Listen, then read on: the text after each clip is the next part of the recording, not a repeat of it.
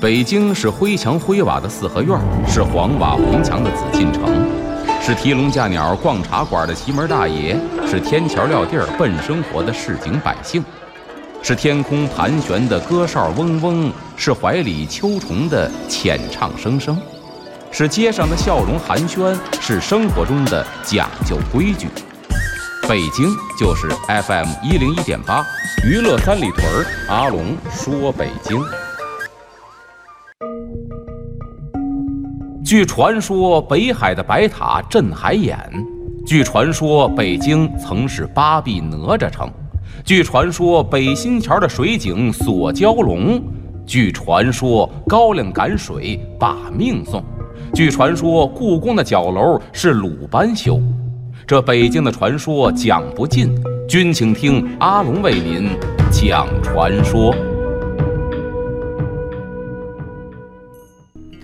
欢迎回来，这里是娱乐三里屯之阿龙说北京，我是王小宁。大家好，我是阿龙。咱下边呢要说的这个丝啊，叫做门神丝。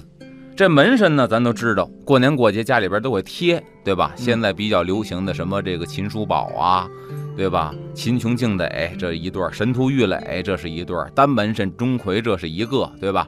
那么这门神呢，就是贴在门板之上驱邪的，保佑家宅平安的这么一个。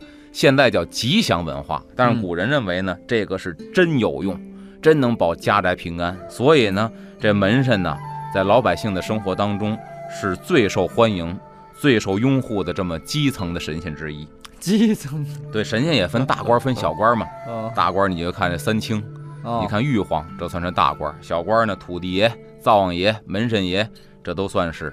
小官知道吧？但是呢，咱都说这县官不如县管，所以老百姓家里边啊，供这基层干部的比较多。嗯，这门神啊，当时呢是由这个桃符演变来的。咱说这个汉朝的时候，人们开始有这种就是辟邪驱吉的这么一种，怎么说呢？当时这种思想的这或者思潮的这种演变吧，当时出现了这种，比如《山海经》里边记载说，这个东海朔山上有一棵。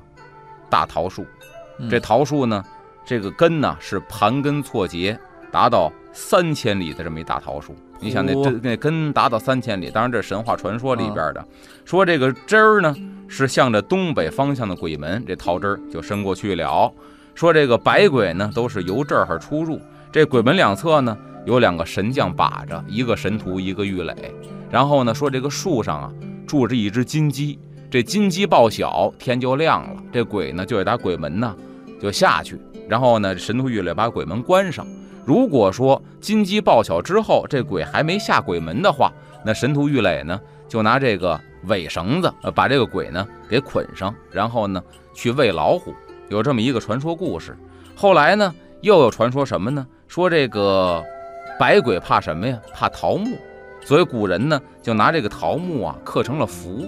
挂在这个门口哦啊，比如这个西汉的时候，这刘安的《淮南子》就记载了，说这个桃符以两块长约七八寸、宽一寸余的桃木做成的，海南是两块，一边挂一个，上边呢就写一些这个什么呢？叫做这个祈福迎祥啊、驱邪避祸的这些个吉祥话。然后呢，一到过年过节的时候呢，就挂在大门两侧，拿这个去驱鬼。以后呢，人们又把这个神荼玉垒啊这种形象化的门神爷刻在这个桃木板上，贴在这个大门，挂在大门两侧。再后来呢，就不用刻的方式了，直接把这俩人的形象呢给绘成了画，然后贴在门板上。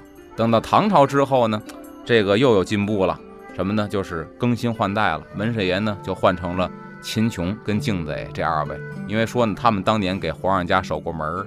这皇上晚上噩梦不止，宫里老闹鬼，让这二位给皇上站岗，结果呢就真的不闹鬼了。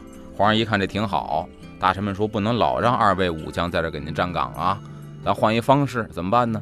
把他们这个图像画下来贴在门口，咱试试。结果一试呢，真灵了。嗯，所以老百姓呢也开始沿袭这个宫里边传出的习俗，哎，把这个秦琼敬歹的画啊贴在门上，拿这个当门神爷。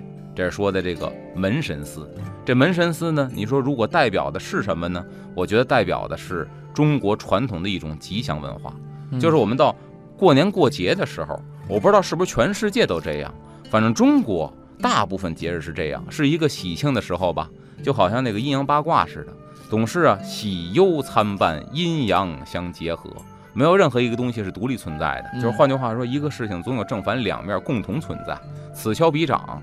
就是这个过年过节是一个喜庆的时候，但是永远和这个什么呢？消灾避祸是分不开的。哦它有两套习俗，一种习俗呢是迎祥的，对吧？嗯另外一套习俗呢是避祸的。